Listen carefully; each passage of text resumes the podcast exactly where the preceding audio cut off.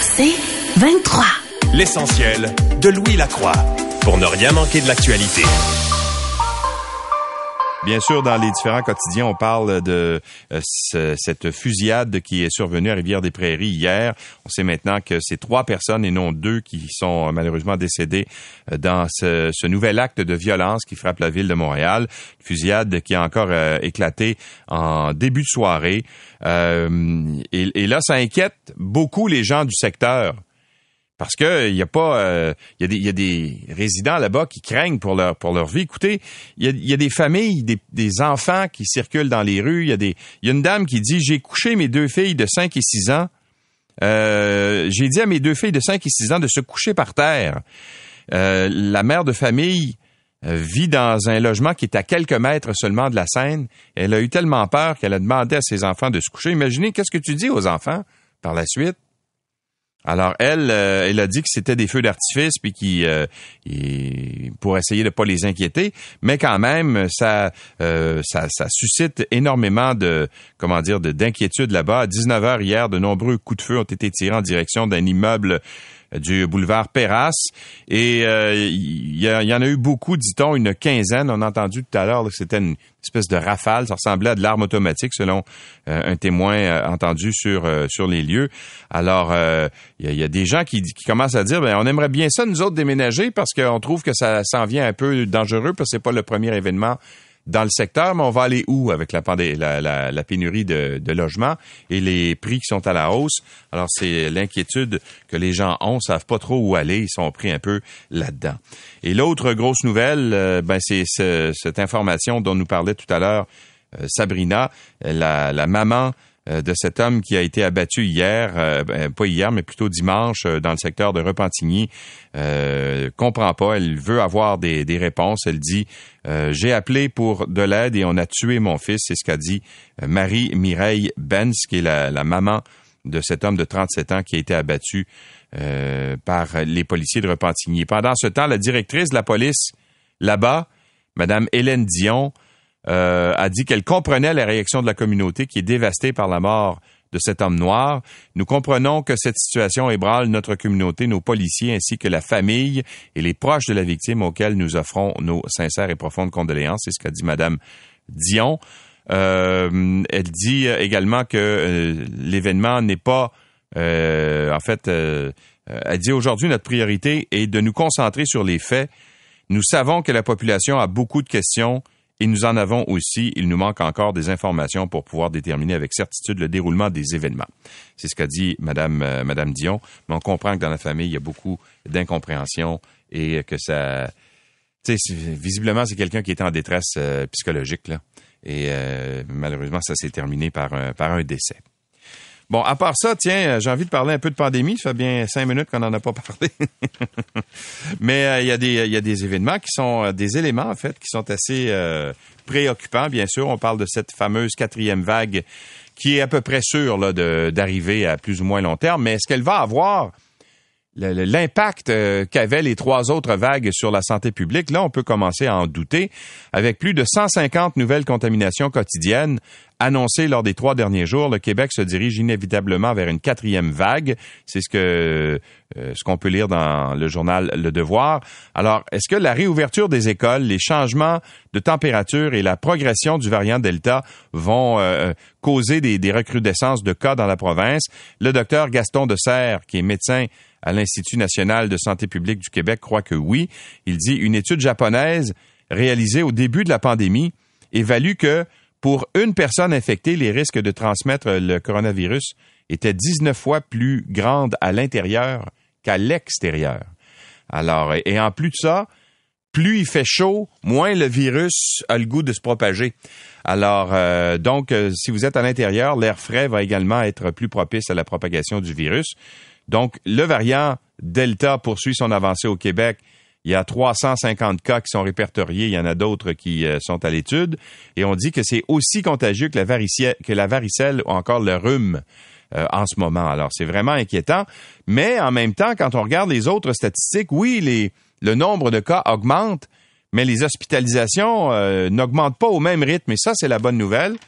Probablement parce que les gens sont, vaccinés. La majorité des gens de 70 ans et plus sont bien vaccinés avec deux, doses de vaccin au Québec. Mais euh, selon les, projections, là, on pense que les, hausses de cas vont arriver, mais pas nécessairement suivies par les hausses d'hospitalisation ou de gens qui vont être aux soins intensifs. Ça, c'est peut-être la bonne nouvelle. Mais il reste que ça demeure important, la vaccination. Et quand on regarde les statistiques, au Canada, euh, un article intéressant dans la presse ce matin, ce sont les hommes, et particulièrement les jeunes hommes, qui tardent à se faire vacciner. Là, on parle des, des, des hommes là, de la tranche de 18 à euh, 29 ans, je pense, 18-29 ans au Québec. Alors, ils tardent plus que les femmes à se faire vacciner contre la COVID-19 et ils sont également moins prompts à aller se faire dépister ils sont plus nombreux à se retrouver aux soins intensifs après avoir contracté la maladie parce qu'ils souvent ils ne sont pas fait dépister puis ils sont, sont mal vaccinés. Alors les femmes sont toujours mieux vaccinées que les hommes, note Eve Dubé, qui est chercheuse à l'Institut national de santé publique, mais pas juste pour la COVID. Là, on parle d'à peu près tous les vaccins. Les femmes se font vacciner plus rapidement que, que les hommes. Selon les données de Santé Canada, écoutez bien les statistiques, c'est intéressant. 72% des femmes avaient reçu au moins une dose de vaccin au 24 juillet contre 68% pour les hommes. Et quand on parle des deux doses, c'est 58,6% pleinement vaccinés chez les femmes et 52% euh, chez les hommes. Alors, c'est quand même assez marquant là, comme euh, euh, différence entre les deux. On sait que les jeunes hommes ont la perception des risques les plus faibles par rapport à la COVID-19. Alors, peut-être qu'il y a un message là-dedans. Il faudrait peut-être se faire vacciner davantage si on veut essayer de, de, prévenir euh, euh, le transfert de la maladie. Et ça, euh, là, on se posait des questions parce qu'hier, on a vu les, statistiques qui étaient à la hausse là, de 501 cas en trois jours. Mais c'est à Trois-Rivières qu'on retrouve le plus grand nombre de cas en ce moment per capita. Alors, l'épicentre de la de, de cette vague-là, j'allais dire la quatrième vague, mais on peut pas nécessairement dire qu'on est dans une quatrième vague en ce moment, mais euh, il reste que c'est à Trois-Rivières qu'on retrouve ça. Il y a même des établissements du centre-ville de Trois-Rivières qui ont pris la décision de fermer leurs portes temporairement pour euh, justement essayer de contrer la flambée de nouveaux cas de COVID-19. On fait ça de manière préventive. Euh, le Randolph Pub Ludique, le Rooftop et le Jack Saloon sont trois établissements qui sont situés sur la rue des Forges, qui ont annoncé qu'ils prenaient une pause, là, le temps de faire en sorte de de permettre aux employés, entre autres, euh, d'aller se faire tester, même s'ils n'ont pas euh, eu de recommandations en ce sens qui venaient de la CNESST. Ils l'ont fait par eux-mêmes et les directions souhaitent donner le temps à leur personnel d'aller se faire dépister. Certains recommandent à leur euh, clientèle de faire de même pour éviter une propagation. Alors, si vous avez euh, visiter ces, établissements-là au cours des derniers jours, le Randolph Pub ludique, le Rooftop et le Jack Saloon. Selon le, dans le Nouvelliste ce matin, on dit ben peut-être aller vous faire tester pour le fun. Il y a un nettoyage aussi qui doit être fait de ces établissements-là pour euh, faire une désinfection. Et euh, Trois-Rivières connaît une flambée de cas avec 39 des 60, 68 cas enregistrés au cours de la dernière fin de semaine en Mauricie, centre du Québec. Il y a 111 cas actifs, 18 au centre du Québec. Et avec 76 cas actifs, Trois-Rivières est d'ailleurs la pire ville au Québec avec un taux de 52,8 euh, par 100 000 habitants. C'est quand même assez élevé, ce qui fait en sorte que la région de la Mauricie-Centre du Québec est actuellement l'épicentre de la pandémie. Si vous voulez comparer, là, c'est 52,8 par 100 000 habitants à Trois-Rivières et c'est 24,4 par 100 000 habitants à Montréal. Alors, c'est euh, quand même... Euh, il y a une bonne différence entre les deux et c'est vraiment à Trois-Rivières que euh, la pandémie actuellement là, sévit. Euh, bon, euh, autre cas, en fait, autre conséquence, si on veut, de, la pandémie, il y a énormément d'avortements tardifs qui ont été faits au Québec, plus que d'habitude, en fait, au cours de la dernière année en raison de la COVID. Normalement, au Québec, les avortements tardifs, ça se fait, ça se fait très rarement, sauf quelques cas d'exception. Je peux vous donner une idée. En 2018-2019, il y a eu, il y a eu 21 euh, avortements tardifs. Ben, l'année passée, en 2020-2021, c'est 36 qui ont été faits. Pourquoi? Parce que normalement, on envoie les Québécoises qui euh, doivent subir un avortement après 23 semaines aux États-Unis, parce que là-bas, on le fait, puis ici, on le fait moins. Or, euh, ben, à cause de la pandémie, ben, les Québécoises n'ont pas pu y aller, de sorte qu'on a dû les, faire ces avortements chez nous. Et donc, entre avril 2020 et mars 2021, 36 Québécoises ont subi une interruption volontaire de grossesse, un avortement de troisième trimestre. Et ces chiffres n'incluent que les patientes qui sont passées par le, le CIUS, euh, de euh, centre-sud de l'île de Montréal, parce que c'est le plus important. Ailleurs, on ne compile pas les données. Alors, c'est vraisemblablement beaucoup plus important que ça. Et donc, ça a une conséquence assez importante. Et là, il y a des médecins qui ont fait ces avortements tardifs, qui, euh, semble-t-il, ont subi du harcèlement et de l'intimidation par leurs collègues des médecins qui pratiquent donc les avortements, qui souhaitent pouvoir soigner les femmes sans tabou, sans être intimidés. On va respecter votre objection de conscience. Euh, de ne pas le faire, mais respecter la conscience des médecins qui décident de le faire. C'est ce qu'a dit euh, euh, une, personne qui gère, si on veut, le programme là et qui a requis l'anonymat parce qu'il veut pas être justement stigmatisé en raison de ça. Alors, vous voyez que ça a toutes sortes de, conséquences que cette cette pandémie est pas tout le temps heureuse.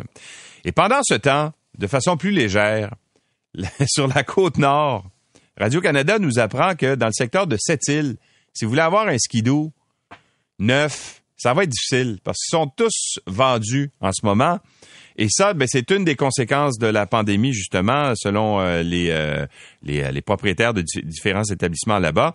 L'ensemble des, pénuries dans le domaine du plein air, ben, la pandémie a eu son rôle à jouer parce que les gens ont découvert des, activités.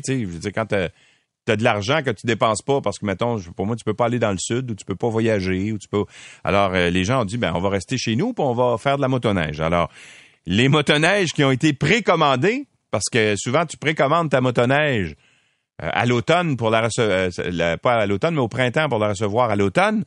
Mais ben là tout est vendu en ce moment. Tous les bolides qui sont entreposés dans la cour atelier Laforge à cette île qui vend des motoneiges, ben, tout est vendu en ce moment. On parle vraiment d'une pénurie là-bas. On parle de 60, 60 motoneiges qui ont été prévendus, contrairement à 20 par les années précédentes. Alors, si vous cherchez des skidoo à la Côte-Nord, puis ça doit être à peu près pareil partout, ben c'est plus difficile à trouver. C'est la même chose avec les, euh, les, voitures. Je voyais les, les camions, entre autres, qui, partent euh, de façon très rapide, puis tous les véhicules récréatifs en général euh, partent très, très rapidement. Et euh, bon, à part ça, vous savez, on a beaucoup parlé de ces euh, euh, de ce vol de données chez, chez Desjardins, là, qui est survenu quoi, il y a quoi, il y a deux ans maintenant. Ben, il y a un nouvel employé de Desjardins qui est visé par les enquêteurs. un directeur de compte chez, chez Desjardins qui aurait envoyé des informations confidentielles à des prêteurs privés qui sont soupçonnés de s'être échangés des renseignements volés aux clients de, de, de Desjardins. Et on le sait parce qu'il y a eu des affidavits qui ont été qui ont été remplis par euh, les policiers qui enquêtent là-dedans pour justement essayer d'avoir davantage d'informations euh, provenant de, Desjardins, entre autres choses, de l'enquête interne.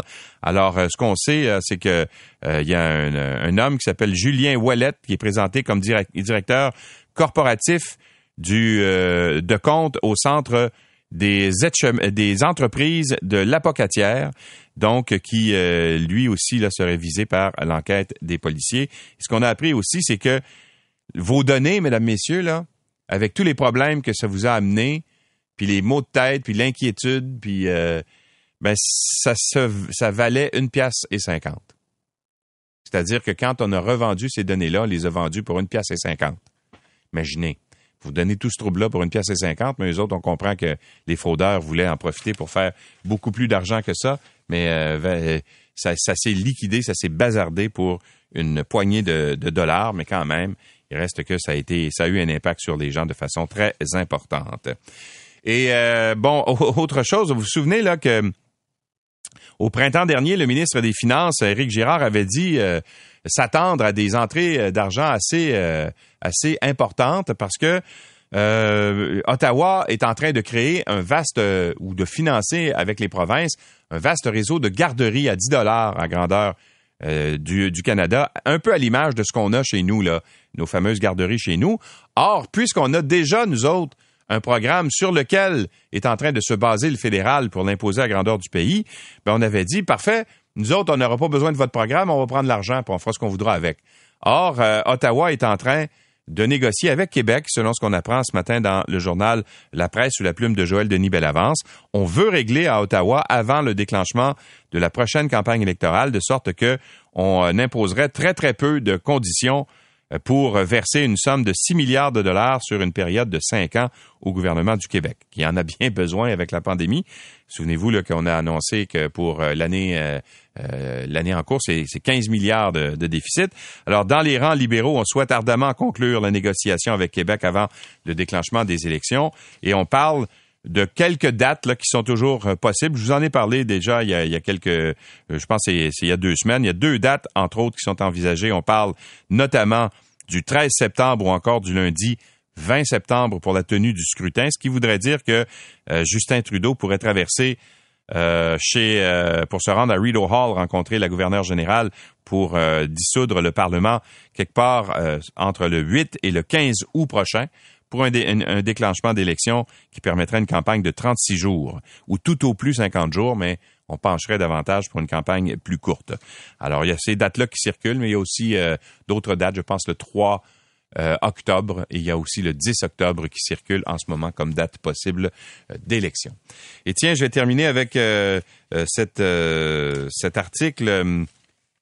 On vous a parlé de la maman de ce jeune qui s'est fait frapper alors qu'il était au guidon de sa mobilette euh, de son scooter avec une de ses amies. Ça s'est passé euh, il y a quoi il y a deux semaines euh, dans le secteur de Deux Montagnes. Eh bien, la mère de cet adolescent de 15 ans qui a frôlé la mort après avoir été happé par ce chauffeur ivre à Deux Montagnes trouve inexcusable le comportement du conducteur.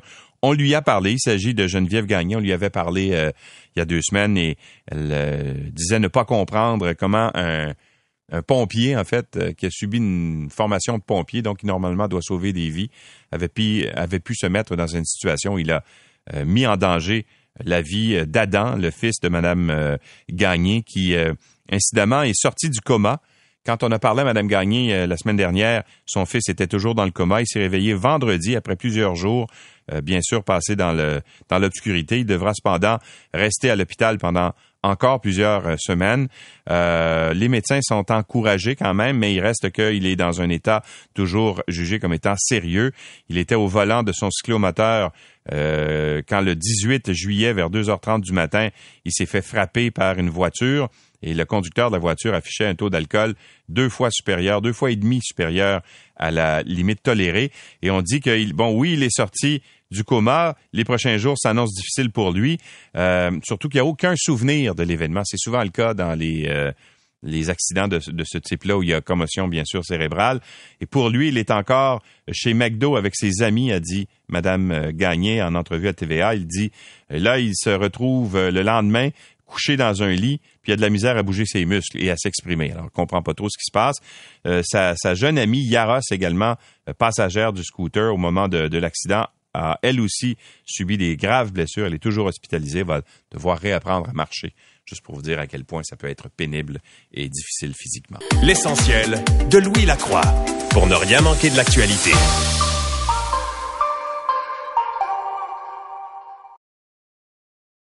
L'essentiel de Louis Lacroix, puisqu'il faut se lever même l'été pour ne rien manquer de l'actualité. À l'heure où euh, l'industrie touristique tente de se relever des moments difficiles amenés par la, pandémie, euh, le projet de loi 100, lui, euh, prévoit abolir le système de classification par étoile et le remplacer par un enregistrement en ligne, une déclaration de l'offre d'hébergement. Ça sera étudié en commission parlementaire au cours des prochaines semaines. Quelles seront les répercussions pour l'industrie euh, de l'hébergement touristique au Québec? Et pour les consommateurs? On en discute avec Dominique Lapointe, qui est directrice générale de l'Hôtel Pur et présidente sortante de la Corporation de l'industrie touristique du Québec. Bonjour, euh, Madame Lapointe. Bonjour, M. Lapointe. Ah, alors, donc, qu'est-ce que vous avez contre le fait qu'on abolisse ce système d'étoiles? Ben, écoutez, l'abolition du système de toile, premièrement, le système de toile, c'est un système qui fonctionne bien. C'est un système qui est reconnu euh, partout. Euh, peu importe le système de classification qu'on utilise, le système d'étoiles, c'est quelque chose que les gens connaissent à travers le monde. Quand on parle de, quand on fait un choix hôtelier, on dit tout le temps, bon, ben, on cherche, on va, on reste dans un deux étoiles, trois étoiles, quatre étoiles. Donc, c'est un système qui fonctionne. Au Québec, c'est un système qui a fait ses preuves amplement. Depuis le début qui, a été instauré. Et ce que le, fait de le retirer, ben, ça prive le consommateur d'une information qui est complète, qui est fiable, parce que les, la classification elle est faite sur un système de, de, données qui sont tangibles, qu'on peut aller voir et qu'on voit. C'est pas des perceptions. Mais OK, mais, mais c'est basé sur quoi ce système d'étoiles-là? Comment on fait pour déterminer, par exemple, que euh, un hôtel est un trois étoiles, puis un autre c'est un cinq étoiles, puis l'autre il y a deux étoiles, puis c'est quoi les critères? Qui détermine ça? Alors, c'est basé sur un système de grille. C'est une grille qui est faite en, en, conjonction avec l'industrie touristique, avec euh, quand la, grille elle est faite, elle est faite en partenariat avec euh, il y a des tables sectorielles qui sont faites et donc c'est étudié et donc toute l'industrie est au courant de la grille. Donc ce que ça fait, c'est un système de pointage. Hein. Donc vous pouvez avoir plus de points euh, pour telle chose ou moins de points pour une autre, etc. Et c'est l'ensemble du, euh, du nombre de points qui vous donne votre nombre d'étoiles. Mais y a-t-il un inspecteur qui se promène dans, qui fait le tour des, hôtels au Québec puis qui, qui dit bon ben voici la liste puis ça c'est un trois étoiles puis ici c'est un deux. Y a-t-il un inspecteur qui fait ça? Y a-tu Exactement. Il y a un inspecteur qui passe à tous les deux ans, qui visite l'ensemble des l'ensemble des hôtels, l'ensemble du parc hôtelier, pas juste les hôtels, les résidences de touristes, etc. Tout, tout ce qui est tout ce qui est hébergement touristique est visité à tous les deux ans par euh, un inspecteur de la CIPP, qui sont des gens qui sont formés et euh, qui sont formés justement pour euh, comprendre et, expliquer la grille aussi, parce que la grille, là, c'est pas c'est pas toujours non plus euh, noir et blanc. Donc, c'est des gens de chez vous qui font ça? C'est des gens de chez nous. C'est des gens de la CITC qui sont employés puis qui se promènent à travers le Québec. Mais pourquoi il faut que ce soit l'État qui chapeaute ça et qui garantisse aux gens qu'il s'agit bel et bien d'un 3, d'un 2, d'un 5 étoiles? Pourquoi est-ce que c'est l'État qui est là-dedans? Ben, Pourquoi c'est pas le privé qui s'occupe de ça? Pourquoi il n'y a pas un... Ben, parce... La raison est simple, c'est que comme c'est obligatoire, ben, ça, ça relève d'un projet de loi, ça relève d'une loi. Ouais. Et donc, c'est pour ça que l'État, si ça devient non obligatoire, ben, à ce moment-là, les gens ne seront pas obligés de se faire classifier, de se faire classifier et euh, donc on, ils n'ont plus nécessairement de raison, excepté s'ils veulent euh, continuer à, porter le nombre, le nombre d'étoiles. Mais si plus, si c'est plus obligatoire, ben à ce moment-là, ça peut devenir simplement le frais parce que les gens vont pouvoir s'auto-proclamer euh, et le nombre d'étoiles qu'ils désirent ou qu'ils pensent qu'ils devraient avoir, alors que c'est peut-être pas nécessairement ça, parce que des fois, la ligne mm. est mince hein, entre un 4 étoiles ou un 3 étoiles ou un 2 et un 3. Donc, le, fait que ça soit euh, une, une loi, ben, c'est la seule façon que ça peut être fait, que ça peut être fait obligatoire. Mais, mais partout dans le monde, c'est comme ça. L'État détermine la qualité des chambres d'hôtel. C'est pas fait partout dans le monde. C'est fait. Il y a certains, certains pays dans lesquels c'est fait. Il y a certains pays dans lesquels c'est fait par, et régi par le gouvernement. D'autres pays où ce n'est pas obligatoire, mais il y a des liens euh, quand même euh, avec euh, des liens gouvernementaux ou avec certaines agences de tourisme. Si tu veux quand même opérer un hôtel, tu dois être classifié. Parce toutes sortes de façons de ouais. mettre obligatoire. Parce qu'en France, là, euh, on parle par exemple des les, étoiles Michelin. C'est commandité par une entreprise privée au départ qui avait parti ça. C'est pas le gouvernement qui est là-dedans. C'est pas le gouvernement qui est là-dedans. Aux États-Unis, c'est Forbes, je pense, qui, est là, qui, qui fait ça?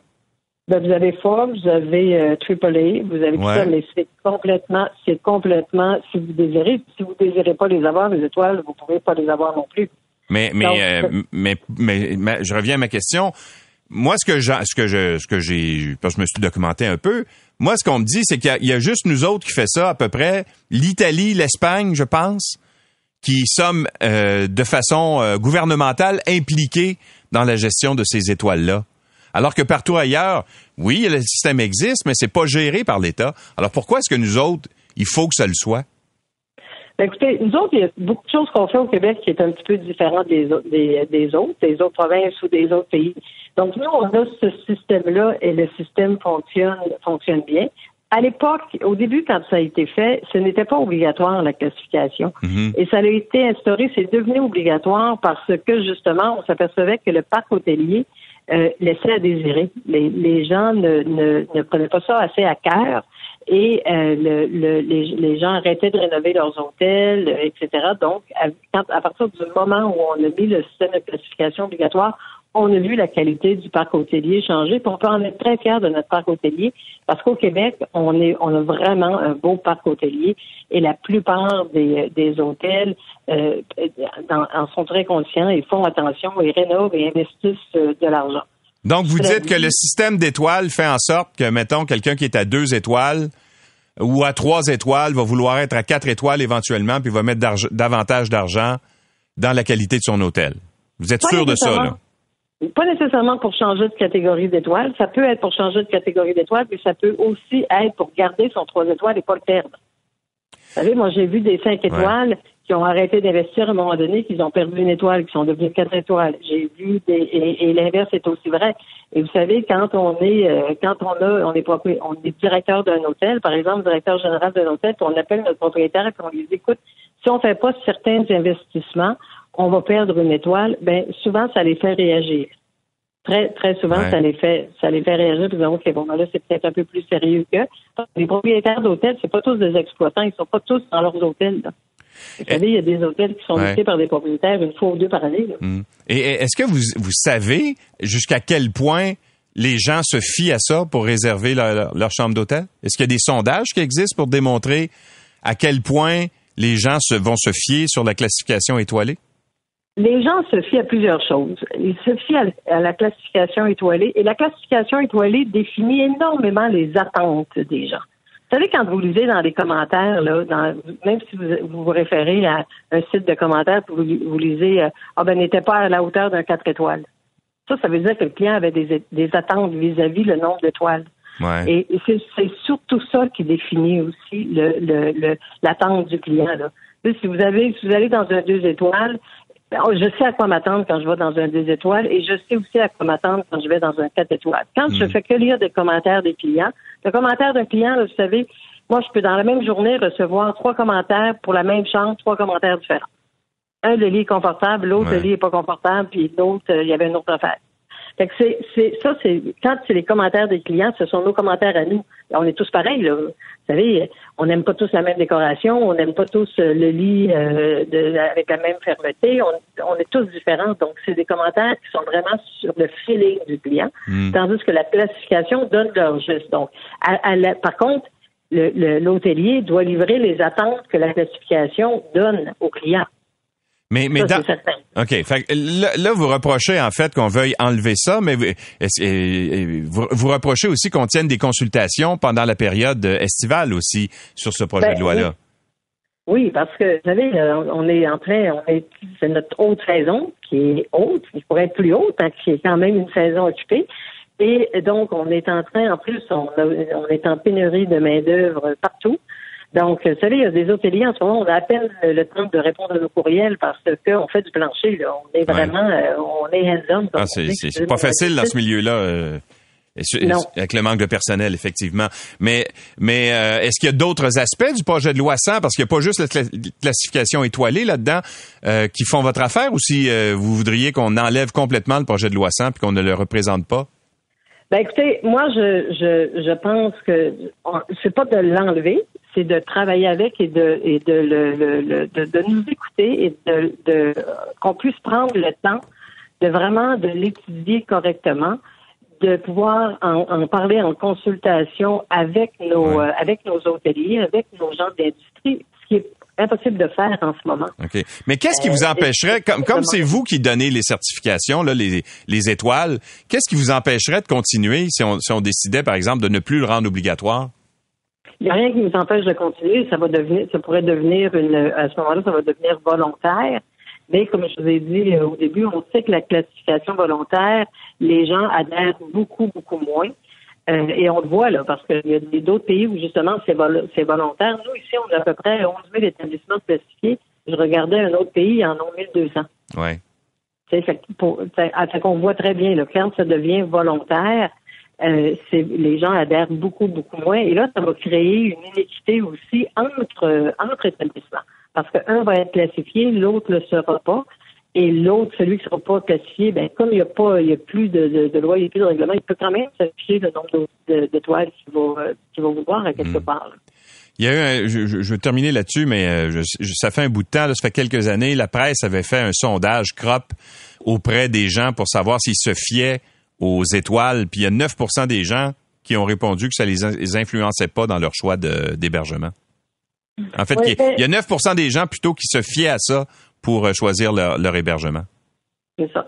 Ben, écoutez, moi, je, serais quand même curieuse de, de quand on fait le, le, quand on parle aux gens et qu'on leur explique bien c'est quoi. Ben, il y a peut-être pas mal plus de hmm. gens que ça qui se fient au nombre des, qui se fient au nombre des étoiles. Cela étant dit, je, je, tiens à dire que ce n'est pas le seul critère. Ce n'est jamais le seul critère. Et je pense que ça hmm. prend l'ensemble des deux pour être capable de, de, de prendre une décision éclairée. Madame Lapointe, merci beaucoup d'avoir été avec nous. Merci, bonne journée. Au revoir. Dominique Lapointe est euh, l'ancienne euh, présidente sortante, en fait, de la Corporation de l'industrie touristique du Québec. Elle est la directrice de l'hôtel Pur. L'essentiel de Louis Lacroix, puisqu'il faut se lever même l'été pour ne rien manquer de l'actualité. On va maintenant se rendre euh, aux États-Unis parce que le variant Delta là-bas entraîne euh, une explosion des cas d'infection euh, dans les États où le taux de vaccination est le plus bas. Et les États les plus touchés sont la Floride et la Louisiane. On va parler immédiatement de cette situation avec Richard Chateauvert, notre correspondant à New York. Bonjour Richard. Salut Louis. Ah. Écoute, écoute, la Louisiane est l'État où la hausse des cas est la plus rapide. Ah oui, hein? La Louisiane va établir aujourd'hui un nouveau record d'hospitalisation selon le gouverneur démocrate John Bell Edwards, un nouveau record depuis le début de la pandémie. Le gouverneur a ordonné à nouveau le port du masque à l'intérieur des lieux publics. Dans un hôpital de Bâton Rouge actuellement, 23 patients attendent aux urgences parce mhm. que l'unité des soins intensifs est pleine. La Floride, de son côté, vient d'établir un record quotidien du nombre de cas d'infection et d'hospitalisation depuis le début de la pandémie. Mais là encore, cette explosion est concentrée dans le nord de l'État qui est moins vacciné que le sud, la région de Miami, de Fort Lauderdale, par exemple. Et le gouverneur républicain euh, de Floride, Ron DeSantis, c'est un Trumpiste qui est contre le port du masque. Faut souligner qu'il sollicite un nouveau mandat l'an prochain et il a des ambitions présidentielles pour 2024. La semaine dernière, le gouverneur DeSantis s'est rendu dans une conférence conservatrice dans l'ouest du pays et il s'est moqué des recommandations des CDC, l'agence sanitaire américaine, sur le port du masque et il a pris un décret interdisant aux autorités locales d'imposer le port du masque, notamment dans les écoles. Mm-hmm. Il estime que euh, c'est la, la décision appartient aux parents. Ici, à New York, la hausse des cas est beaucoup moins importante. On est assez fortement vacciné. Mais le maire Bill de Blasio euh, a recommandé hier fortement à tous les New-Yorkais non vaccinés et vaccinés de porter le masque à l'intérieur des lieux publics. Et c'est respecté euh, chez vous? Euh, oui, à, New York, les gens sont assez responsables. À un moment donné, il y a quelques semaines, moi j'entrais dans les supermarchés, je me demandais est-ce que je dois porter, parce que je suis vacciné, est-ce que je dois porter le masque ou non? Euh, il y a beaucoup de gens qui ne portaient pas le masque. On va voir la réaction, mais les gens mhm. ici sont responsables. Et il y a quand même eu une bonne nouvelle hier. Là, le, le, président Joe Biden a atteint son objectif de voir 70% des adultes américains recevoir au moins une dose de vaccin. Alors ça, au moins, c'est la bonne nouvelle. Là. Oui, bon, au mois d'avril, des, des, centaines de milliers d'Américains se faisaient vacciner tous les jours. Le président Biden avait fixé au 4 juillet, fête de l'indépendance, l'objectif de voir 70% des Américains âgés de 18 ans et plus recevoir au moins une dose. Euh, bien que cet objectif ait été atteint hier, un mois plus tard, euh, donc ça, ça, a pris un mois de plus parce que la vaccination a, a ralenti considérablement au cours des derniers mois. Il faut souligner que le variant Delta suscite la peur cependant et la panique chez les non-vaccinés. Dans les huit États où les nouveaux cas de COVID sont les plus nombreux, le nombre de personnes nouvellement vaccinées sur les trois dernières semaines a augmenté de 171% Mais c'est, la vaccination est tellement faible dans ces Le Mississippi, par exemple, c'est moins de 40 des gens qui sont euh, complètement vaccinés. Une chose que l'on voit, c'est que tous les soignants le soulignent, leurs patients sont beaucoup plus jeunes qu'il y a un an. Il y a des patients dans la vingtaine et ah la trentaine. Mm. Dans un hôpital de l'Arkansas, il y a actuellement 24 enfants atteints de la COVID, dont 8 en soins intensifs. Dernière note, le sénateur républicain de Caroline du Sud, Lindsey Graham, a annoncé hier qu'il a contracté la COVID-19, même s'il est complètement euh, vacciné. Il a dit que c'est important de se faire vacciner. C'est important parce que la Caroline du Sud, c'est un autre État où la vaccination est faible. Mais une enquête de la Kaiser Family Foundation conclut que le nombre de cas d'infection chez les vaccinés est très inférieur à 1 Ça, ça c'est important de souligner. Et les conséquences aussi sont moins graves. Euh, oui, il y a moins d'hospitalisation, il y a moins de décès. Mais encore une fois, écoute Louis, il y a un mois, on pouvait regarder un, bulletin d'information ici aux États-Unis sans qu'il soit question de la COVID. Mhm. Et là, depuis depuis une semaine, là, c'est les trois quarts du bulletin qui sont qui sont euh, consacrés à la COVID. Et comme je l'ai dit, ça crée une panique heureusement chez les non vaccinés. Mais là, on voit toutes sortes d'interviews à la télévision de, soignants qui disent les gens arrivent à l'hôpital puis ils disent est-ce que je peux me faire vacciner? On leur on leur dit c'est trop tard. Là, il y a, y a, eu une, il y a eu un autre, un nouveau cas, un couple euh, de Las Vegas, lui, 39 euh, ans, elle, 37 ans, cinq enfants dont le plus jeune est âgé de 17 mois. Ben eux, ils ont décidé d'attendre un an pour se faire vacciner euh, parce qu'ils voulaient voir euh, l'effet du vaccin sur les gens. Bien, Monsieur euh, Michael Freedy, 39 ans, a contracté la COVID. Il est décédé à l'hôpital et avant de décéder, il a envoyé un texto à sa femme disant j'aurais dû obtenir le sacré vaccin. C'est, on voit toutes sortes d'histoires comme ça ici aux États-Unis. Richard Châteauvert, merci beaucoup. Au revoir. Au revoir. L'essentiel de Louis Lacroix, puisqu'il faut se lever même l'été pour ne rien manquer de l'actualité. Bien, suppression de multinationales comme euh, Monsanto, qui appartient au géant Bayer. Euh, Santé Canada envisage ou fait des consultations pour permettre euh, davantage de glyphosate dans les aliments que vous consommez euh, tous les jours, qui viennent souvent de l'extérieur euh, du pays ou même de la province. Alors, comment réagissent les agriculteurs qui sont directement impliqués dans l'utilisation des pesticides? C'est eux qui, bien souvent, reçoivent, si on veut, les pressions de ces compagnies-là pour utiliser davantage euh, de pesticides. On va poser la question à Marcel Groslot, qui est président euh, de l'Union des producteurs agricoles, l'UPA. Bonjour, Monsieur Groslot. Oui, bonjour, Monsieur Lacroix. Alors d'abord, avez-vous été surpris quand vous avez vu que Santé Canada euh, qui, qui normalement est là pour essayer de préserver notre santé, euh, subit des pressions d'une part par des géants américains ou des pas, pas américains mais des géants internationaux là qui vendent justement des, des, pesticides pour en mettre davantage dans les produits. Oui. Ben, en fait, je ne sais pas si on peut dire pression, là, mais il y a un processus hein, qui est quand même bien établi au Canada. Lorsqu'une entreprise veut mettre en marché un pesticide ou euh, un médicament, euh, il doit être homologué au Canada. Puis l'homologation se fait par des agences euh, comme l'ARLA, dans le cas des pesticides, qui relèvent de Santé Canada. Alors, le processus est, correct.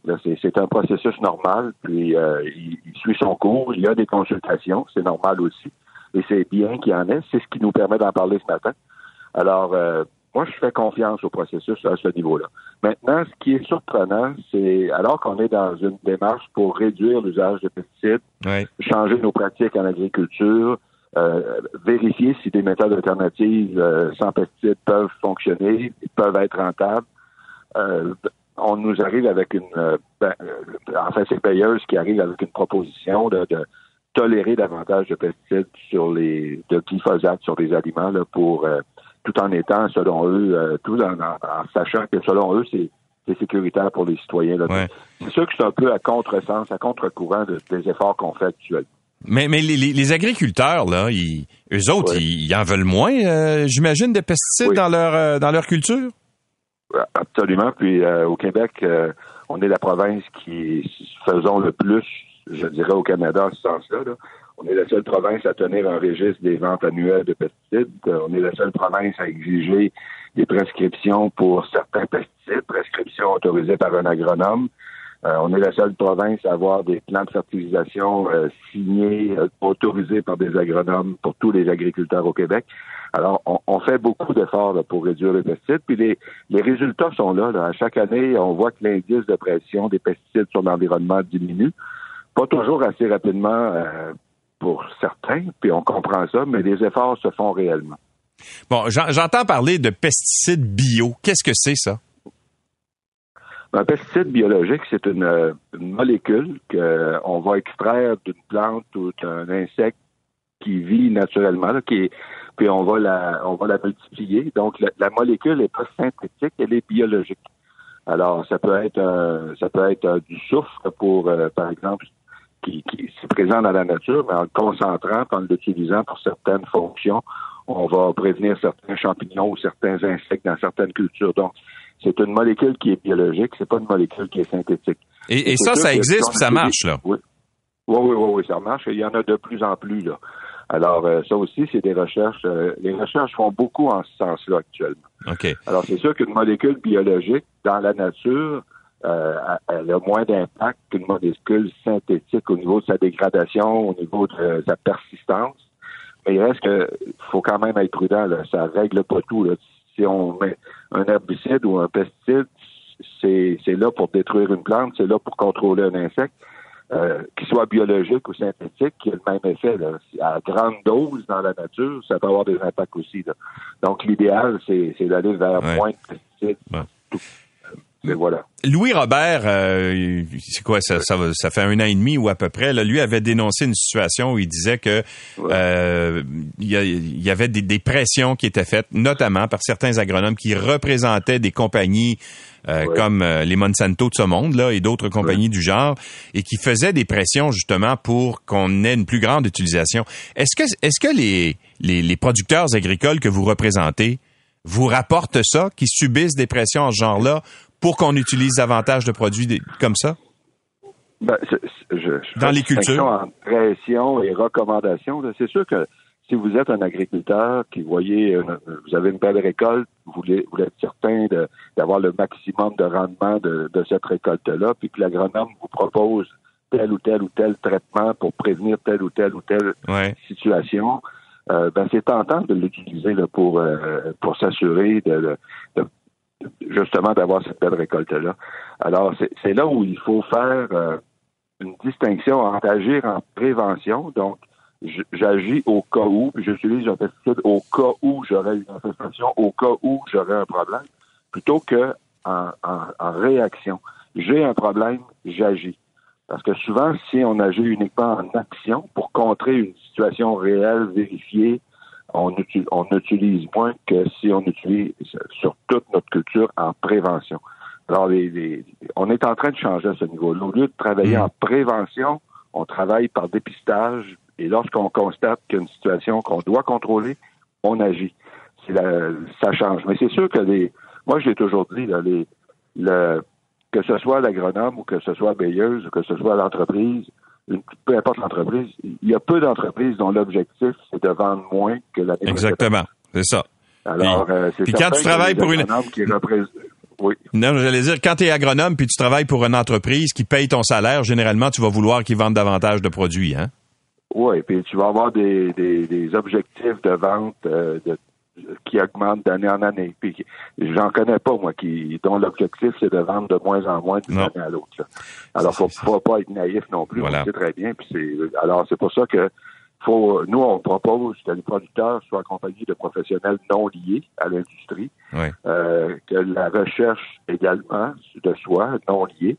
Euh, et que les, les, services professionnels permettent aux producteurs de prendre les mm. bonnes décisions au bon moment euh, sans pression euh, de, de, de, quelque vendeur que ce soit. Bon, je, vais prendre quelques secondes de M. Groslot pour parler du conflit chez euh, chez Olimel, l'abattoir de, de Vallée-Jonction. Là, on faisait une entrevue hier avec le, président de, des, David Duval, le président des producteurs de porc du Québec, qui nous disait, là, on a 130 000 porcs, nous autres, là, qu'on va être obligés peut-être d'euthanasier de façon humanitaire parce qu'on peut pas les envoyer à l'usine de Vallée-Jonction. De, de Vallée euh, quelles sont les pressions mises par l'UPA? Parce que vous êtes un groupe de pression, là, pour euh, convaincre ben, euh, la partie patronale et le syndicat de s'entendre? On est assez limité dans les pressions qu'on peut mettre dans un conflit comme celui-là, vous le savez. Parce que la pression dans le conflit Exceldor, si je fais un parallèle, les poulets chez Exceldor, la pression est venue du public. La pression est venue de la population qui trouvait inacceptable qu'un conflit de travail entraîne l'euthanasie de. Et là, on le voyait, c'était réel. Il y avait des euthanasies dans des poulaillers. il y a des photos qui circulaient, ça existait là. Dans le cas de, dans le cas on, parle que peut-être on va devoir euthanasier des porcs, il n'y a pas cette pression-là du public sur les deux parties. Euh, nous, l'UPA, on en met. Euh, les producteurs agricoles, les producteurs de porc, parce que s'ils en mettent beaucoup. Mais euh, c'est sûr que nous, on croit maintenant là, que, encore une fois, il y a eu, ça a achoppé à la table de négociation. Hmm. Je pense qu'après plusieurs, on parle de mois de grève maintenant dans une usine, une des usines les plus importantes au Québec. Le gouvernement est, en, est en droit, selon moi, d'intervenir. On ne peut plus uniquement dire bon, la négociation ou la conciliation. Avec une loi spéciale. Ben là, moi, je suis rendu là. Je suis rendu là parce qu'avec l'automne qui s'en vient, nous, on, est, on a fait une première sortie le 10 juin pour dénoncer ces deux conflits de travail-là. On était dans la cour de l'UPA, on a tenu un point de presse. Euh, peu, bon, après, on a parlé, et on parlait d'euthanasie de poulet. On parlait aussi qu'il allait manquer du poulet chez Saint-Hubert et, ailleurs. Ce conflit-là était, euh, était plus urgent à régler là, à ce moment-là. Mais dans le, dans le conflit de l'hiver, avec et on a été très chanceux cette année. S'il y avait eu des canicules, on aurait assisté à des, hmm. euh, mortalités importantes dans le cheptel porcin. Euh, il faut, il faut que ce conflit-là se règle. Il faut que forcer le retour au travail euh, et, l'ouverture de l'usine, puis forcer la négociation, que la négociation se poursuive. Ah, mais, mais attendez, là, juste, juste, pour être clair, M. Groslot, là, vous dites forcer la négociation, vous dites que le gouvernement doit intervenir. Qu'est-ce que vous demandez à M. à Monsieur Boulet? Est-ce que vous demandez qu'il y ait une loi, spéciale? Comment est-ce qu'on ben, peut contraindre les gens? Parce que là, il y a des gens conciliateurs dans le dossier. Comment est-ce qu'on peut contraindre les partis à s'installer à la table des négociations? Ben, moi, j'ai contraint les partis à réouvrir et à reprendre les opérations et poursuivre les négociations. Euh, on peut négocier pendant qu'on travaille, là. Euh, ça se fait, ça se fait. Euh, je, je, moi, je, je présume pas du, de la bonne foi de l'une ou l'autre ou de la mauvaise foi de l'une ou l'autre des partis dans ce conflit-là. Je pense que chacun a ses raisons de tenir ses positions. mais là, il faut nous, moi, ce que je me suis fait dire, c'est que avec l'automne qui s'en vient, euh, si on règle pas et les fêtes là, qui vont euh, pas les fêtes, certaines fêtes là, qui sont de grâce et autres qui, font que les, on arrive toujours à l'automne, on a toujours des surplus naturellement de porc. Et là, on a déjà des surplus importants. Donc, ces surplus-là qui vont s'ajouter à l'automne vont rendre la situation extrêmement difficile. Donc, il faut, il faut que ça se règle dans les prochaines semaines. Ça, le gouvernement doit l'entendre. Et les partis le savent, mais le gouvernement doit l'entendre. Merci beaucoup, M. Groslo, d'avoir été avec nous. Merci à vous. Au revoir. Marcel Groslo est le président euh, de l'Union des producteurs agricoles. Il demande au ministre euh, euh, Jean Boulet de faire des pressions, justement, et d'intervenir directement dans ce conflit. L'essentiel de Louis Lacroix, pour ne rien manquer de l'actualité.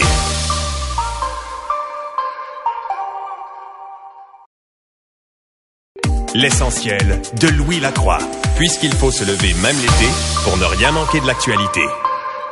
Depuis le mois de mars 2020, euh, les euh, chercheurs et les scientifiques ont poussé leurs recherches au maximum pour euh, venir à bout de la COVID-19 et il y a en fait une institution qui s'appelle le CNET du Cégep de Shawinigan qui travaille depuis plusieurs mois sur le projet de créer une protéine qui permettrait de différencier la population vaccinée de celle infectée. C'est un projet qui voit enfin le jour et il y a une avancée scientifique importante également au Canada qui découle des travaux du CNET. Nancy Desiel est directrice générale du Centre national en électrochimie et technologie environnementale du Cégep de Shawinigan. Bonjour, Madame Desiel. Bonjour, Monsieur Lacroix. Alors, juste, il me semble d'habitude, les travaux de recherche scientifique de cet ordre-là, c'est les universités qui font ça. Ben, c'est une collaboration entre le CNET et l'Université de Montréal. Donc, il y a effectivement une université qui est impliquée et euh, également là, Emma Québec qui utilise les fruits de cette euh, découverte-là. Bon, OK. Là, vous allez nous expliquer ça comme si on avait 12 ans parce que c'est assez complexe. Vous avez, en fait, est-ce que vous produisez ce qu'on appelle une protéine, la protéine N, qu'on retrouve euh, dans, dans l'organisme des gens qui ont été infectés par la COVID, c'est ça? En effet, c'est la nucléocapside qui est une protéine qui est située à l'intérieur du virus. Euh, quand on reçoit un vaccin à l'ARN, euh, on, se met à produire les protéines S, qui est le petit pic qu'on voit là, tout le tour là, euh, du virus. Là, on le voit, il y a souvent, il ressemble un peu à une balle avec des pics. Et les tests qui existaient détectaient cette protéine en pic là. Donc nous, la différence, c'est qu'on détecte la protéine qui est à l'intérieur du virus et qu'on ne retrouve pas dans les vaccins qui permet de détecter si euh, le candidat, la personne qui fait don de sang, a été en contact avec le, virus et non pas juste avoir été vacciné. OK, donc ça veut dire les euh, parce que quand on est vacciné, ça veut pas dire nécessairement qu'on l'a eu, mais là vous on est capable de, de voir la différence entre les deux.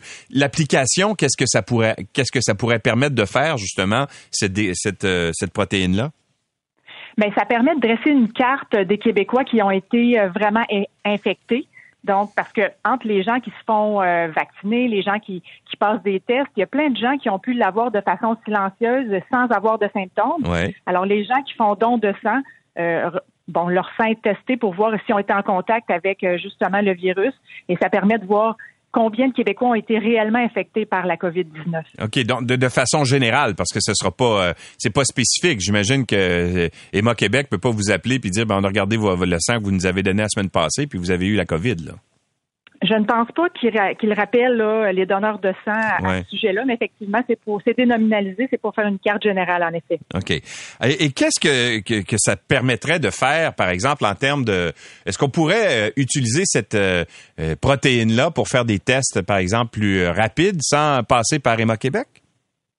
Euh, ben, faudrait en parler avec la docteure Joëlle Pelletier, qui était la chercheure de l'Université de Montréal qui euh, travaillait là, avec euh, ce test-là. Mais en effet, les, euh, ce qui est important de savoir, c'est que ce qui est développé, ce savoir-là, va permettre d'être beaucoup plus autonome au niveau du Québec dans la production de ces tests-là mhm. et dans le développement de pistes thérapeutiques, en effet. Pourquoi? Parce que auparavant, il fallait faire affaire avec des entreprises extérieures pour avoir la protéine en question?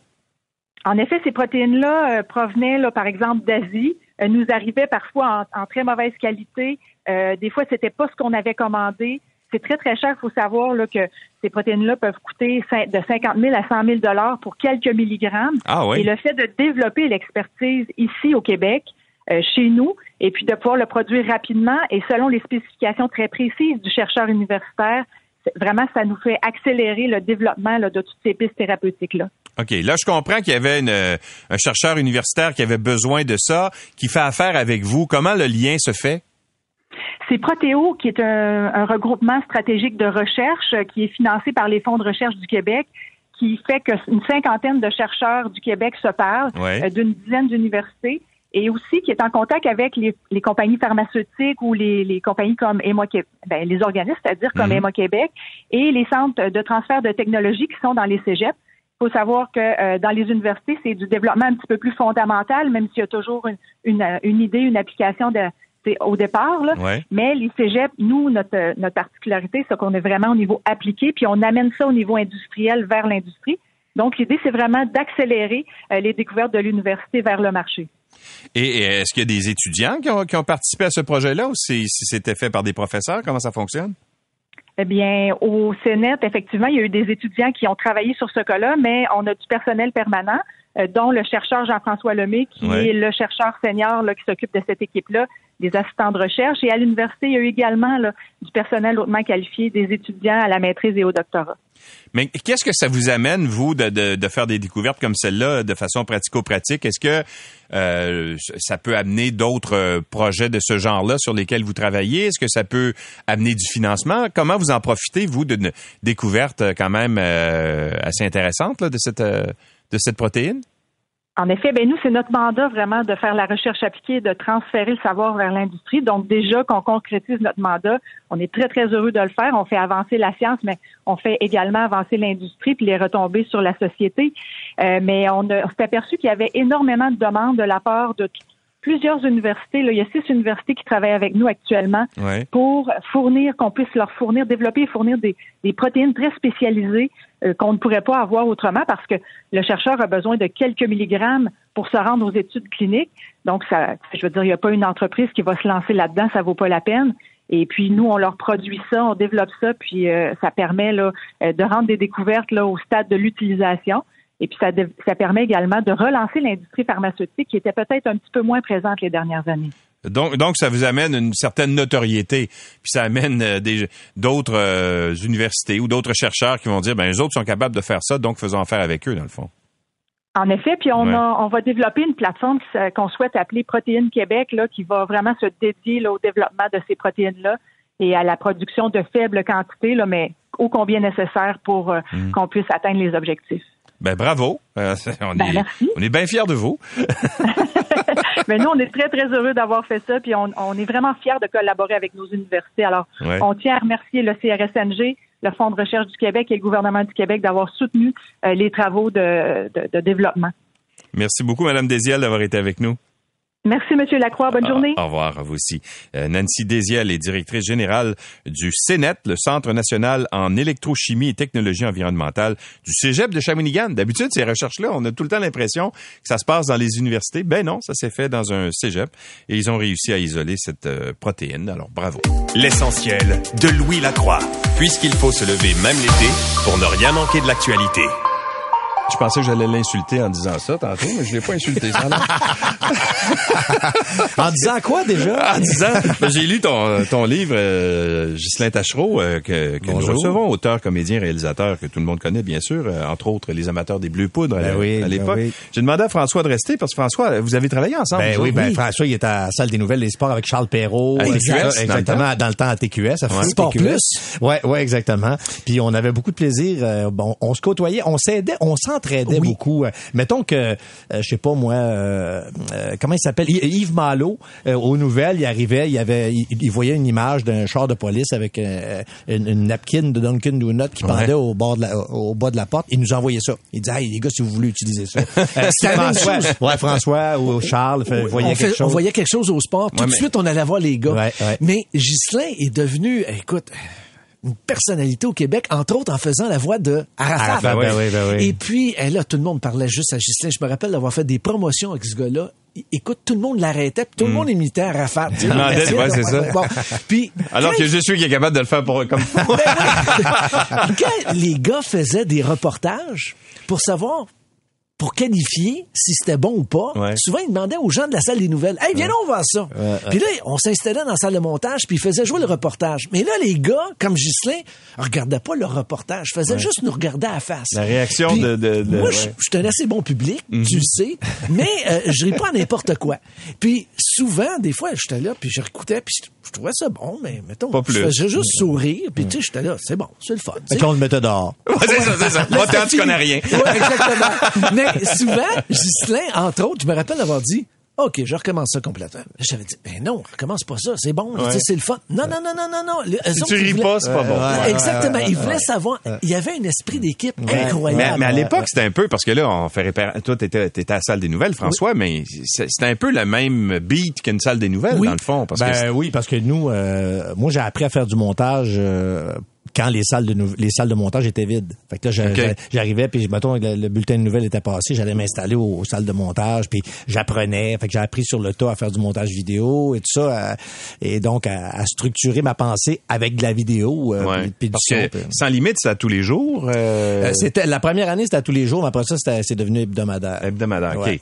mais c'est ça, mais c'était de s'imposer euh, tu sais aux nouvelles, c'est l'actualité qui, qui, s'impose, c'est-à-dire que tu couvres les mais là vous autres vous étiez obligé de, de, de, trouver du contenu. Ça devait être une méchante pression. Oui, ben ce que je, ce que je dis toujours euh, en pensant à ces années-là, c'est qu'en 89, quand j'ai commencé ça, c'était la même actualité qu'aujourd'hui. C'est assez décevant. C'est la même, même, même affaire. Nous, en tant qu'être humain, on évolue. Euh, tout le monde évolue, euh, raffine sa pensée, puis tout ça. Puis au niveau de, de, de, de, de l'élite du gouvernement, c'est le statu quo. Mhm. C'est la même maudite affaire. Il on, n'y a pas eu d'évolution. Fait que ça, c'est pour ça que j'aurais pas le goût de refaire de l'humour basé sur l'actualité. C'est pour ça que j'écris des romans qui parlent d'amour, mais sur la scène. Mais, tu pourrais sortir les anciennes émissions.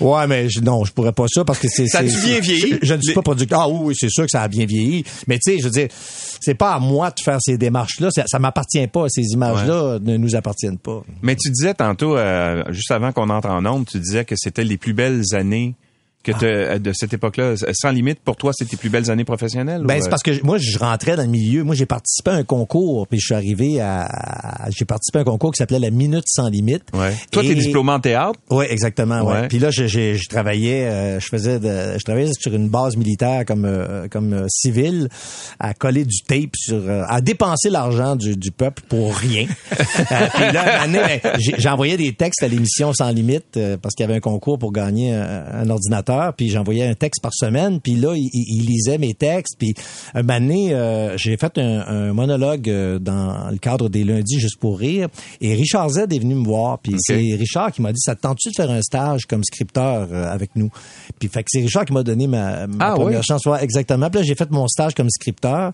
Il y avait deux autres candidats qui, eux, ont eu deux semaines chacun. Moi, j'ai eu une semaine, mais je gossais beaucoup avec les images, fait que ça m'a aidé parce que c'était de la TV. Mm-hmm. ouais, fait que là, ben, tu sais, j'ai pris mon envol en faisant euh, Arafat, en faisant Binette, puis en faisant toutes ces affaires-là. Euh, mais c'est quand même, c'est beaucoup de travail. C'est pour ça que je me suis relancé dans, je me suis euh, consacré à l'écriture parce que, tu sais, quand t'écris un roman, t'es tout seul, puis mm. t'es es seul maître à bord. Alors que si tu fais une capsule vidéo, ben, t'as un montage sonore. L'idée que t'avais au départ, ce que t'avais écrit, quand t'arrives au résultat final, c'est sûr qu'il y a eu des variantes parce que t'as eu des conditions de tournage des fois qui étaient difficiles.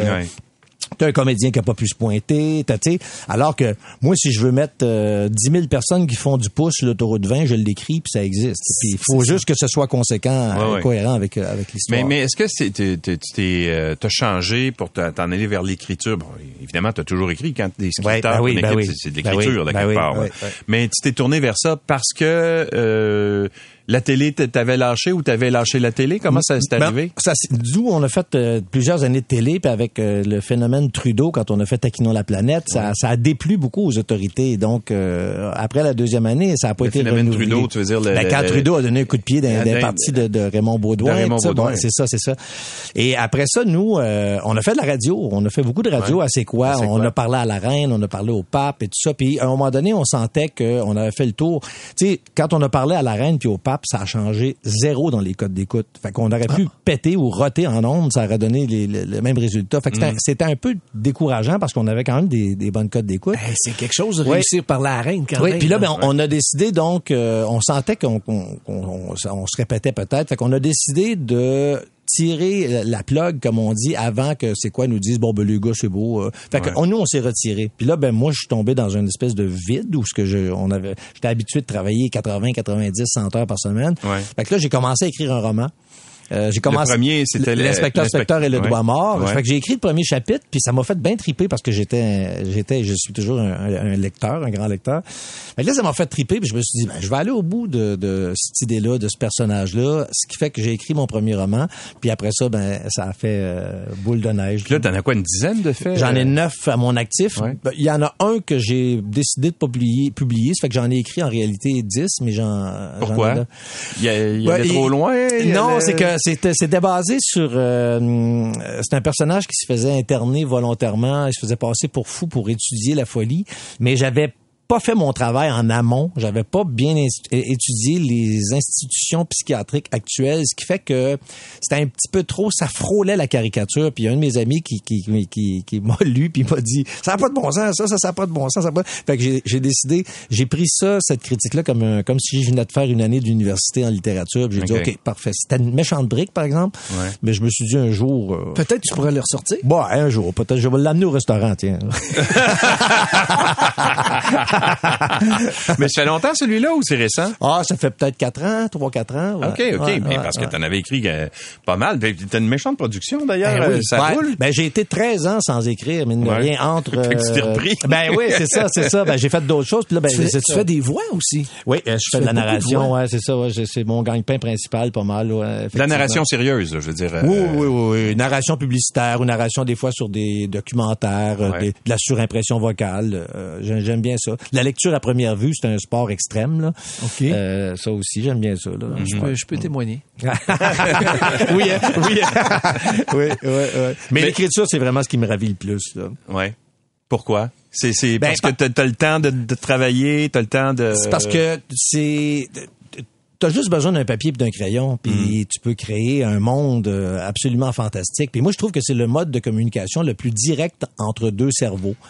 Parce que j'épure ma pensée, je couche ça sur papier, puis toi, tu me lis, tu me décodes, puis ça rentre dans ton cerveau. Fait que les intermédiaires sont peu nombreux. Tu, tu fais un film, tu as le preneur de son qui, qui il va il va celui qui va faire l'habillage sonore qui va lui donner une couleur, t'as le monteur qui va donner une autre couleur, euh, t'as l'éclairagiste, le, directeur photo qui va donner une autre couleur. Alors que Là, tu as le contrôle sur l'ensemble du produit Exactement, exactement. Cela dit, mais, euh, ça prend un, directeur ou une directrice littéraire euh, parce ouais, pour te donner un peu de recul des fois. Ben, aussi, oui, oui, oui, puis, puis pour voir des choses que tu vois plus parce que tu as le trop le nez dessus. Avec le genre de roman que t'écris, la première fois que tu as présenté ça à l'éditeur, ça a été quoi sa réaction? Ben ça a été. Euh, Il connaissait? Oui, oui, oui, ça a été, ça a été une, bonne réaction. Moi, au, début, c'était assez, euh, c'était assez farfelu ce que j'ai fait parce que, tu sais, quand quand t'as fait de l'humour au Québec, les gens, ils veulent pas que tu fasses autre chose. Ils veulent que tu restes un humoriste, que tu fasses de la TV ou que tu fasses de la scène, tu sais. Et euh, donc, euh, moi, je me suis dit, bon, ben, les gens vont se dire, bon, Bob Binette a écrit un livre, il est même pas capable de faire une phrase complète parce qu'il y a des gens qui pensaient que je m'exprimais vraiment comme, comme ça. ça c'est vrai. Fait que ce que j'avais fait, c'est assez euh, tata, mais je, je m'étais déguisé en femme, je m'étais fait maquiller parfaitement, tout épilé, tout style visage, tout parfaitement en femme, ah et j'avais, je voulais envoyer ça à envoyer mon manuscrit à mon frère en France, mm. puis que lui, il poste de chez lui euh, à des maisons d'édition françaises. Euh, un peu comme Romain Gary avait fait. Euh, C'est comme ça qu'il avait procédé? Ben en fait, lui, il avait, il avait gagné le prix Goncourt. Puis comme tu pouvais pas gagner le prix Goncourt une deuxième fois, parce qu'il l'a fait sous le nom des Exactement. Et donc, il a changé son... Euh, et pendant des années, personne ne savait... Euh, savait il n'a pas changé de sexe, par exemple. Non, il n'a pas changé de sexe. tu as poussé ça un peu plus loin. Ta nouvelle photo. ouais, ben je voulais...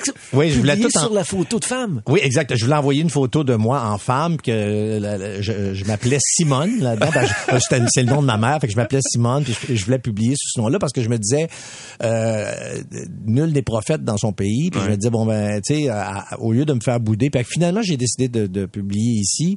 Puis euh, j'ai eu, euh, tu sais, parce que quand tu sors de l'humour à télé, ben c'est sûr que tu vas vendre euh, peut-être 500 000 exemplaires plus facilement. Mais sauf que si c'est pas bon, ça fait poète, poète, poète, puis c'est fini. Mhm. mais là, les gens ont visiblement aimé. Mais là, t'es rendu à 70 000 au total, je pense. Des, des, spectateurs, des spectateurs, oui. Des ah, ok. Juste ceux-là, là. Ouais, spectateurs, ça a été assez fou. Ben, à l'époque, c'est ça, ça a été... vu que j'ai fait trois, trois tomes en, en quatre ans, les gens se sont jetés là-dessus. Mais vu que Louis a visiblement aimé mon dernier, euh, peut-être que je vais pouvoir euh, atteindre ces nouveaux sommets. Peut-être. Parce qu'il faut dire qu'au Québec, un best-seller, c'est quoi? C'est 5 000? Euh, je dirais 3 000. 3, 3 000, 3 000 70. pas pire. Oui, oui, oui. Mais là, si je te parle de, quelque chose de 98, 99, 2000, 2001, c'est dans ces années-là. ces mm. quatre années-là où j'ai écrit quatre romans d'affilée. Après ça, la pause. Tu peux-tu gagner ta vie avec ça? Parce que tu disais tout à l'heure, tu fais des voix commerciales, puis des puis de la narration, tout ça? Ben, moi, j'ai jamais fait les choses pour euh, nécessairement faire de l'argent. Là. Ça, je Non, mais sauf que quand tu arrives devant ton boucher puis tu lui dis, je vais avoir un steak, lui, il te demande de l'argent. Effectivement. Mais euh, si j'avais continué, si j'avais pas fait 13 ans de, de si j'avais pas arrêté pendant 13 ans l'écriture romanesque, euh, peut-être qu'aujourd'hui je, je, je, vivrais de ma plume, mais euh, là je recommence tranquillement. J'ai recommencé en 2015 euh, avec Tag après ça, Étoile tombante. Puis là j'ai créé ma maison d'édition. j'ai j'ai publié chez Robert Laffont avant mon Hostie de tabarnak, le, titre du roman. Oui. Preux chevalier francol. Donc j'ai eu beaucoup beaucoup beaucoup de plaisir à, à écrire ça. Puis il y avait il y avait un retour à, l'humour aussi là-dedans. Alors euh, c'est pour ça qu'avec mes romans Il Harlequin l'année passée j'ai publié euh, Les Dents de l'amour et là mhm. l'amour sous toutes ses coutures. C'est pour ça que je m'amuse de nouveau à, tremper dans l'humour. Ben, c'est ça. Ben, tout à l'heure, euh, parce que j'ai lu ton, ton, ton, roman que je trouve, moi je trouve, moi je trouve ça bon, je trouve ça. Mais tu sais, ça demande une gymnastique. Même, il y a un effort pour le pour le lecteur aussi, parce que dans le même paragraphe, le, puis le, le, le, personnage passe d'une idée à l'autre, puis c'est, tu sais, c'est, t'es surpris de, de, de, de, Faut que tu sois concentré pour le sois, ben, ben non, pas, tant, pas tant que ça, c'est pas dur à lire, mais c'est parce que c'est, c'est, euh, c'est déroutant par, parce que tu pars au début du paragraphe, tu te retrouves à l'autre bout, tu dis, ben voyons donc, c'est tout passé ça dans la tête, tu sais. Ben, c'est parce que de la littérature humoristique, il n'y en a pas vraiment euh, beaucoup au, Québec. Puis euh, de la littérature humoristique, ça reste de la littérature. Tu as, une forme littéraire, tu as, une recherche de vocabulaire, tu as une recherche de syntaxe, tu as une recherche de, de formulation. Puis moi, j'aime beaucoup ça, justement. Cette, Oui, cette gymnastique-là, effectivement. Parce que pour expliquer un peu le, la trame du, euh, du roman, puis tout à l'heure, je disais que c'était comme un roman harlequin sur l'acide. là. C'est Bon, ça commence dans un avion Mm-hmm. Et puis t'as le, le Victor, Frankenstein. Victor Frankenstein et son épouse qui sont là. et là, à un moment donné, survient un événement et l'avion va aller s'écraser contre une montagne. Et puis pendant que l'avion est en train de s'écraser, puis là, je vole pas de punch. Non, non, ben non, ben non. Le docteur, il laisse sa femme. Pendant qu'elle s'écrase. C'est le temps. Non, mais c'est le temps où je Ben oui, ben oui, ben oui, ben oui. Puis là, le pilote meurt. Bref, ça, dans, dans l'espace de ce qui est quelques minutes, il survient un paquet d'événements qui sont euh, invraisemblables et loufoques en même temps. Et c'est un peu inspiré de ce qui s'est passé dans la Cordillère des Andes, là, avec ben, euh, un mélange de, de, de, tout ça, parce que, tu sais, naturellement, c'est de l'humour. là. C'est j'appelle ça des romans amouristiques. Euh, c'est euh, Frankenstein, naturellement, il est seul survivant de l'écrasement. Ben, je dis naturellement, mais s'il y a rien de naturel là-dedans. Mais il est obligé de manger son épouse pour survivre. Puis bon, après ça, ben, euh, il, sauf qu'il mange pas ses yeux. Il mange pas ses yeux parce qu'il y a le regard qui est là, qui est persistant, ce qui fait que là, il va essayer de, de, de, redonner vie à ses yeux par la suite. Il dit à un moment donné, il dit. J'avais l'estomac dans les talons et maintenant j'ai tes talons dans l'estomac.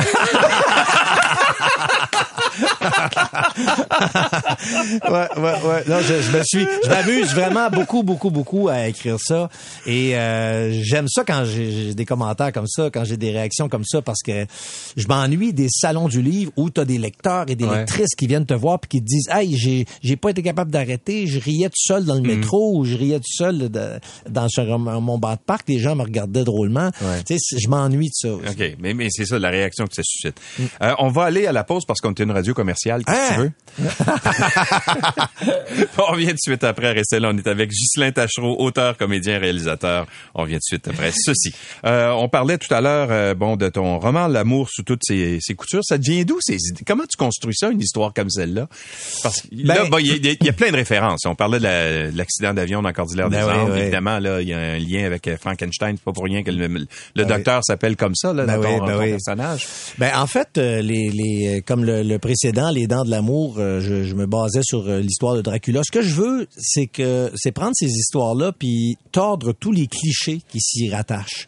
Euh, puis c'est vraiment jouissif parce que des fois tu te dis bon peut-être que ça ça a déjà été fait, peut-être que ça ça a déjà été fait, mais je, je, je fais attention de pas mettons si, si je prends en référence euh, euh, ce que j'ai décidé de faire avec Frankenstein là, il, décide qu'il veut retrouver il veut redonner une vie aux yeux de sa femme donc mm-hmm. ça y prend des, un corps le reste du corps. Ben, exactement exactement.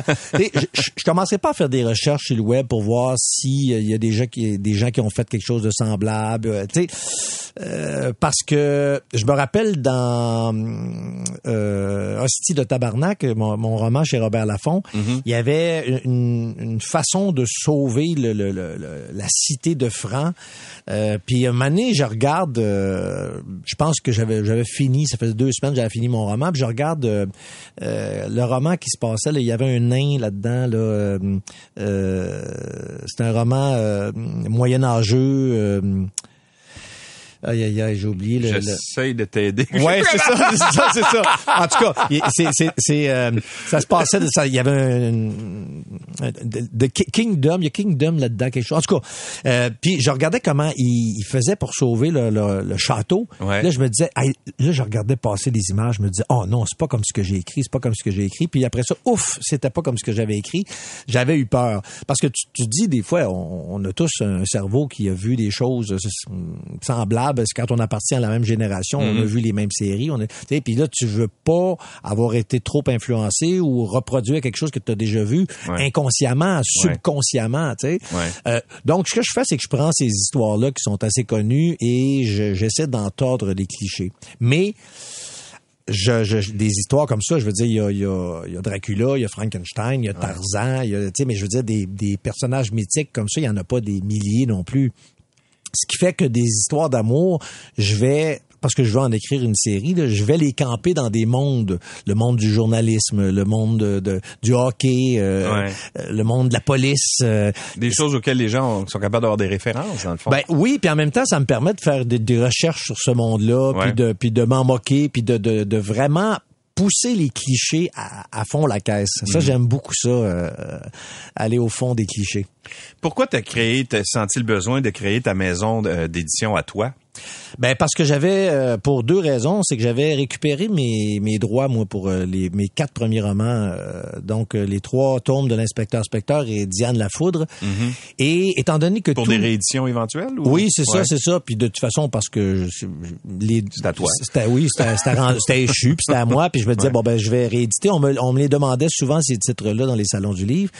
Puis là je me suis dit c'est pas vrai que je vais signer avec un éditeur qui va me donner le, le pourcentage minimum pour des livres sur lesquels tout le travail a déjà été fait. Mhm.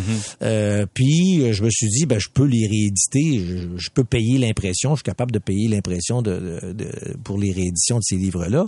Pour cette raison-là, et aussi parce que après avoir publié euh, Hostie de Tabarnak, Preux Chevalier Francol chez Robert Laffont, j'ai voulu présenter d'autres choses. Puis on m'a dit euh, qu'il y avait eu des coupures euh, de, de, de Robert Laffont France euh, par rapport au Québec. Il disait que dorénavant, il publiait un auteur québécois par année. Ah oui? Ouais, puis là ben pourquoi? Donc, Parce que c'est pas assez payant pour eux autres? Je sais pas, je sais pas. C'était des restrictions budgétaires. Puis euh, l'éditeur avec qui j'avais eu beaucoup de plaisir à travailler, il était vraiment désolé de ça, mais il, il, pouvait rien. Euh. Donc là, je me suis dit bon ben, est-ce que je prends le risque euh, puis je me suis dit oui, qu'est-ce que j'ai à perdre Tu sais, je connaissais un, un excellent graphiste. J'ai eu euh, une excellente directrice littéraire, j'ai euh, une excellente chargée de projet. J'ai donc j'ai une excellente équipe euh, qui m'entoure. Alors je, je, ne brûle pas d'étapes en ce sens que mais, tu... mais une maison d'édition t'a fourni des services, ben tous les services que tu viens de décrire, mais aussi un réseau de distribution souvent là, oui, dans le sens où ils ont des contacts avec les, les grands acheteurs de, ben, livres. Ils, ils, distribuent. Moi c'est Prologue, c'est Prologue qui me distribue. C'est un, grand un des grands distributeurs de livres au, Québec.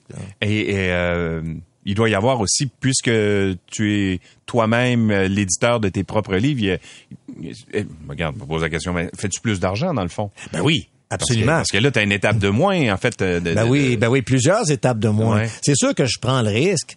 Euh, c'est ça, mais, en même temps, tu prends le risque. Ben oui, exactement, exactement. Tu sais, euh, il pourrait, tu sais, s'il y avait des maisons d'édition qui, qui, qui, qui, proposaient de partager les frais d'impression, les frais de promo, puis tout ça, ben euh, peut-être que certains auteurs pourraient faire plus d'argent aussi, mais peut-être que ça, ça, ça intéresse pas non plus les maisons d'édition parce qu'elles ont certaines mm-hmm. subventions, puis qu'elles doivent respecter certaines règles par rapport aux subventions qu'elles ont.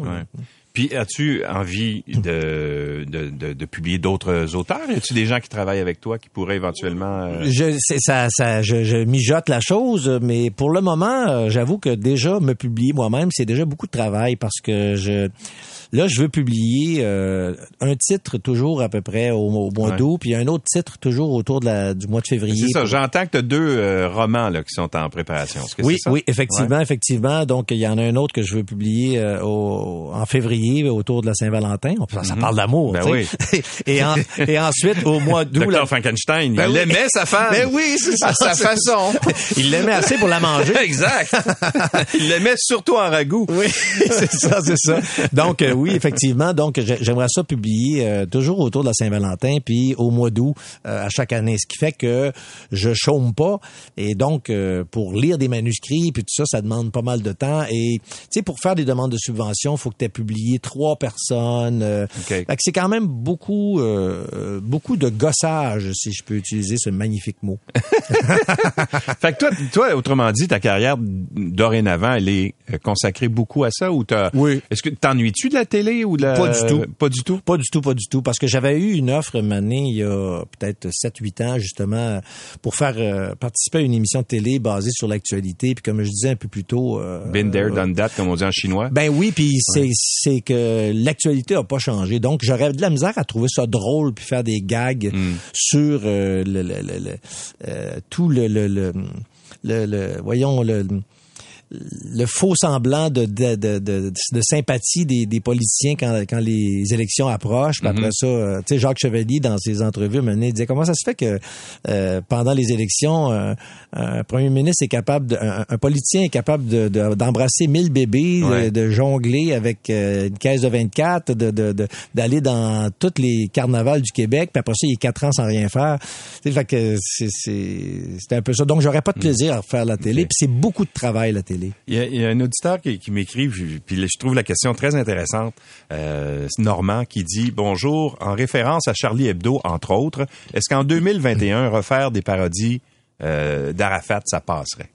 Ben j'ai fait euh, en 2012 euh, quand il y a eu la crise étudiante, j'étais en, pleine rédaction d'un roman, mais j'ai tout arrêté pour euh, appuyer les étudiants parce que je trouvais que Charest était vraiment immonde sa façon de traiter la, crise, de traiter les étudiants.